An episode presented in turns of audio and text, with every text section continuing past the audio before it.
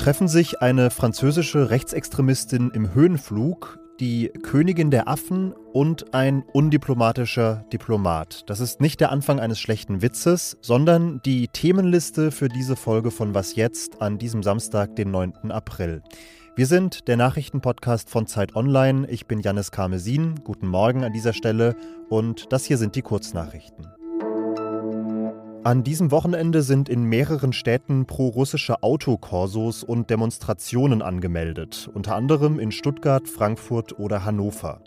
Mit den Korsos sollen nach Aussage der Veranstalter gegen die, Zitat, Diskriminierung von russischsprachigen Menschen demonstriert werden. Am vergangenen Sonntag hatte ein prorussischer Autokorso in Berlin für Empörung und Kritik gesorgt. Andriy Melnik, der ukrainische Botschafter in Deutschland, sprach von einem Autokorso der Schande und Bundesjustizminister Marco Buschmann warnte, es stelle eine Straftat dar, den russischen Angriffskrieg öffentlich zu billigen. In Warschau findet am heutigen Samstag eine Geberkonferenz für ukrainische Geflüchtete statt. Initiiert wurde die Spendenkampagne mit dem Namen Stand Up for Ukraine bereits Ende März von EU-Kommissionspräsidentin Ursula von der Leyen und dem kanadischen Premierminister Justin Trudeau. Als Zeichen der Unterstützung ist von der Leyen schon gestern mit dem Zug nach Kiew gereist und hat dort auch den ukrainischen Präsidenten Zelensky getroffen. Redaktionsschluss für diesen Podcast ist um 5 Uhr.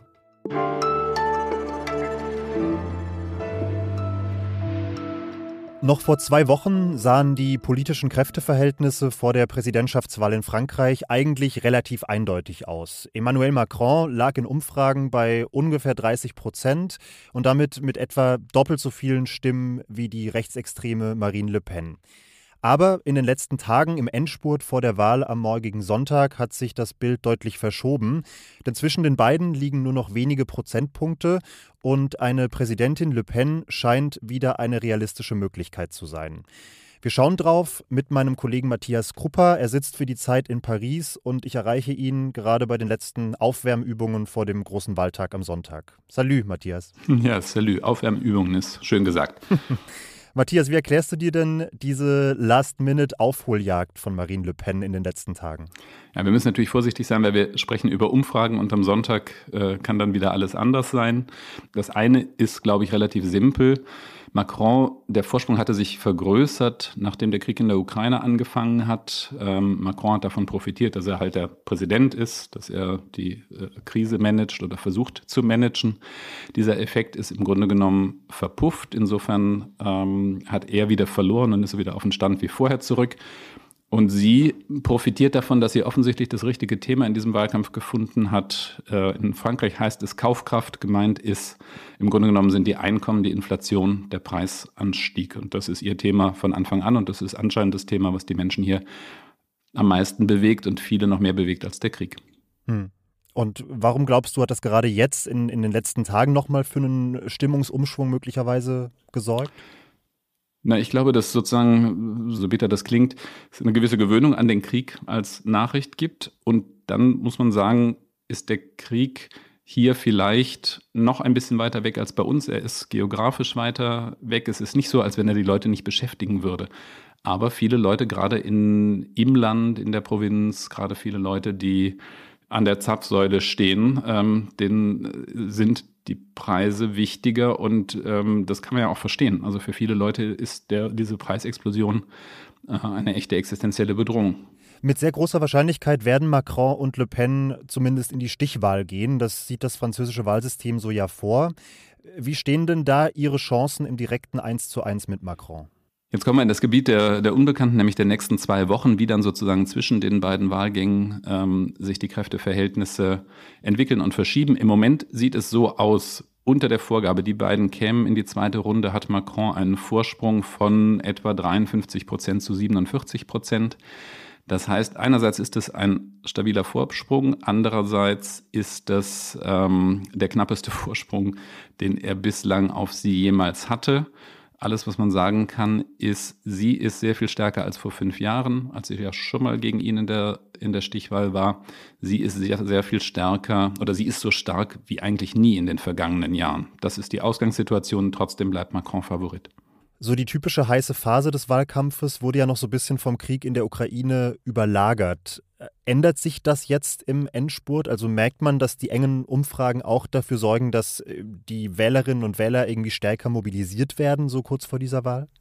Auf jeden Fall ist die Anspannung größer geworden in den letzten Tagen. Trotzdem bleibt die Sorge einer sehr hohen Wahlenthaltung, weil viele nicht mit dem einen, nicht mit der anderen Kandidatin oder mit keinem der zwölf Kandidaten sind es in der ersten Wahlrunde so richtig zufrieden sind, weil der Wahlkampf, du hast es gesagt, lange Zeit auch im Schatten eben des Krieges, davor noch im Schatten der Pandemie stand.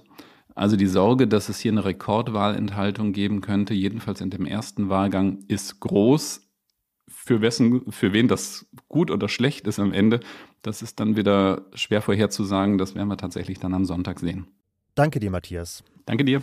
Und äh, wenn Sie mehr über diesen Wahlkampf, über seine Protagonistinnen, die Gründe für den Aufstieg der Rechtsextremen in Frankreich hören wollen, dann empfehle ich Ihnen nochmal die Sonderfolge von Matthias und der Kollegin Elise Landschek vom vergangenen Wochenende nachzuhören.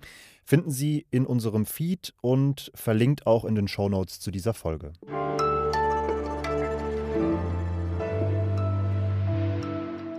Und sonst so? Vergangenes Jahr habe ich an dieser Stelle von einem Sieg über das Patriarchat berichtet, zu dem ich einige fröhliche Mails von Ihnen bekommen habe.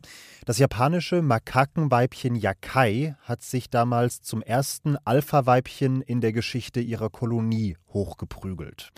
Gestern habe ich mich jetzt sehr gefreut zu sehen, dass eine Reporterin der New York Times gemeinsam mit Forschenden Yakais Regentschaft recht eng beobachtet und sehr, sehr detailverliebt beschreibt. Gerade ist die Paarungszeit vorüber und das Wichtigste erstmal vorab, Yakai ist weiter unangefochtene Anführerin dieser Kolonie. Forschende hatten eigentlich erwartet, dass aggressive Männchen sie in der Paarungszeit angreifen könnten.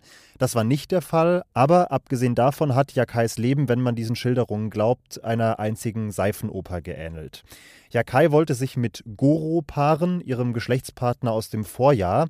Der hat sie allerdings abgelehnt, woraufhin Yakai, liebesbedürftig wie sie ist, Interesse an nicht weniger als fünf anderen Männchen gezeigt hat. Am Ende hat sie sich aber für Maruo entschieden. Das kam durchaus überraschend, denn Maruo liegt in der Rangordnung der Kolonie, die eigentlich sehr wichtig ist in der Makakenwelt, nur auf Platz 15.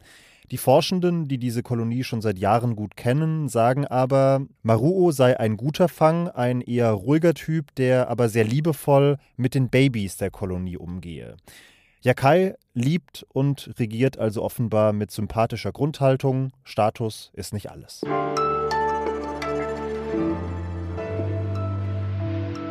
Die Arbeit eines Diplomaten ist in aller Regel eher eine im Hintergrund, so stellt man sie sich zumindest vor, eine vorsichtige, vermittelnde Rolle. Andrei Melnik, der ukrainische Botschafter in Deutschland, der interpretiert seinen Job in diesen Wochen aber auffällig anders. Er treibt die deutsche Politik vor sich her, oft sehr laut, sehr fordernd, teilweise auch aggressiv in seiner Sprache. Er hat den SPD-Außenpolitiker Michael Roth als Arschloch bezeichnet, den sächsischen Ministerpräsidenten Kretschmer erbärmlich genannt. Und in der FAZ sagte er kürzlich, egal ob Putin Freunde oder Gegner, alle Russen seien derzeit Feinde der Ukraine. Wer ist dieser Mann? Das hat sich Anna Sauerbrei gefragt, die außenpolitische Koordinatorin der Zeit. Und sie hat Andriy Melnik deshalb in den vergangenen Wochen mehrfach getroffen. Hallo Anna. Hallo, guten Tag. Anna, das Bild, das du von Melnik bekommen hast, inwieweit deckt sich das mit dem Bild, das Melnik in der Öffentlichkeit abgibt? Ja, man kann schon das so empfinden, dass es eigentlich zwei André Melniks gibt. Das ist einmal der, den wir kennen von den Schimpfwörtern und den roten Ausrufezeichen und den Großbuchstaben auf Twitter und ähm, dann den, mit dem man sich in seinem Büro zusammensetzt und äh, der dann sehr ruhig und ähm, sehr sympathisch äh, erzählt und erklären kann, ähm, wie es dazu gekommen ist, dass er so ein lauter Diplomat geworden ist, der, äh, glaube ich, sehr gebildet ist, sehr historisch interessiert, ähm, sehr gut und lange sprechen kann über die Geschichte seines Landes und ich habe mich selber die ganze Zeit gefragt, welcher ist sozusagen der echte. Ähm, ich habe mich jetzt erstmal dafür entschieden zu denken, dass es tatsächlich diesen, diesen zweiten, ruhigeren André Melnik gibt und dass er auch authentisch ist Und äh, genau, das schaue ich mir einfach weiter an.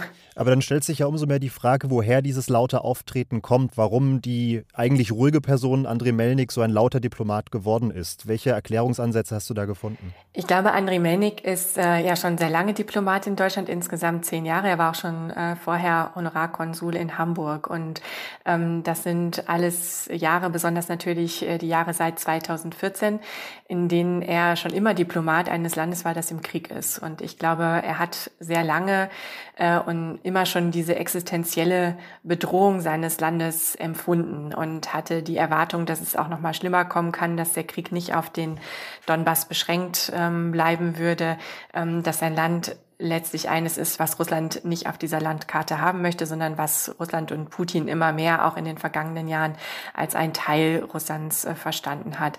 Und ich glaube, daraus hat sich dann, äh, hat er irgendwann umgeschaltet und gesagt, ich versuche jetzt nicht mehr den normalen Weg, irgendwie das höfliche Bitten um einen Termin beim Staatssekretär, um nochmal darlegen zu können, wie groß die Gefahr für mein Land tatsächlich ist und wie groß das Bedürfnis nach Unterstützung, sondern ich nehme jetzt den Weg über die Öffentlichkeit. Ich werde jetzt sozusagen der oberste Public Relations Manager Manager meines Landes und äh, ich trage das sozusagen über die Medien an die Politiker heran. Welche Rolle spielt vielleicht auch, dass er unter großem Druck steht? Man hört aus Kiew immer wieder, wie wichtig die diplomatischen Vertretungen in der Welt für die Ukraine gerade sind. Volodymyr Zelensky hat kürzlich in Marokko und in Georgien auch die Botschafter abberufen, weil die nach seiner Aussage nicht effektiv darin gewesen seien, Waffenlieferungen für die Ukraine zu besorgen. Inwiefern, also welche Rolle spielt dieser Druck? Ja, ich glaube, der Druck ist riesengroß. Also die sind schon, äh, bekommen ganz äh, klare Ziele vorgegeben, weil es mein Eindruck, auch in dem Gespräch, während wir uns unterhielten, in seinem Büro kam ein Anruf von, vom Präsidentenberater, der konkret bestimmte Dinge abfragte, die ähm, sie vereinbart hatten, dass die jetzt ähm, passieren sollen. Und äh, von daher, ich glaube, dass da gab es schon immer sehr klare Vorgaben auch aus Kiew, jetzt so mein Eindruck, ohne dass ich jetzt da Dokumente einsehen konnte, aber einfach so aus den Ereignissen geschlossen. Melnik treibt, wie gesagt, die Politik derart vor sich her, dass gewisse Menschen sich von ihm auf den Schlips getreten fühlen. Er hält das offensichtlich für notwendig, aber meine Wahrnehmung war in den letzten Tagen eher, schadet er seiner Sache oder der Sache der Ukraine mit dieser Art der Kommunikation nicht eher. Wie siehst du das denn? Na, ich glaube, er hat ähm, schon viel Erfolg gehabt auch damit. Also ich meine, er hat den Bundespräsidenten quasi mit dazu gebracht, ähm, sich in den Staub zu werfen und äh, zu sagen, ich habe mich geirrt und, und äh, Jahrzehnte der ja, außenpolitischen Dogmatik äh, in die Mülltonne zu werfen. Ähm, das ist natürlich ein Riesenerfolg. Ich glaube, er war auch sehr erfolgreich, was sein äh, Lobbying für die äh, Waffenlieferungen angeht, einfach indem er so aggressiv den Deutschen immer wieder auch vor Augen geführt hat, wie extrem die Situation in der Ukraine ist. Ich glaube, auch, dass es kippen könnte. Ich glaube, dass dieser ähm, Satz, alle Russen sind gerade unsere Feinde, für viele doch schockiert hat, hat mich auch schockiert, dass er das so formuliert hat, dass er da insofern, wenn er diese erfolgreiche Arbeit vor, fortführen möchte, vielleicht äh, ein bisschen vorsichtiger sein muss. Ja. Klingt auf jeden Fall nach einer ziemlich vielschichtigen Person. Danke, Anna. Gerne. Und dann war es das mit Was jetzt? Am Montag geht es weiter mit der nächsten Folge. Bis dahin können Sie uns wie immer eine E-Mail schreiben an wasjetzt.zeit.de. Sie können weiterhin beim Deutschen Podcastpreis für uns abstimmen. Den Link dazu finden Sie in der Beschreibung dieser Folge. Ansonsten erstmal schönes Wochenende, alles Gute und bis bald. Eine Frage äh, privater Natur. Ich wollte jetzt im Sommer mit dem TGV nach Frankreich fahren in Urlaub und ich dachte, ich gönne mir mal was und äh, hole mir so ein Erste-Klasse-Ticket. Lohnt sich das oder ist es Quatsch? Je nachdem, wann du buchst, ist die erste Klasse nicht so viel teurer. Ähm, aber die zweite Klasse, um ehrlich zu sein, tut's, tut's auch.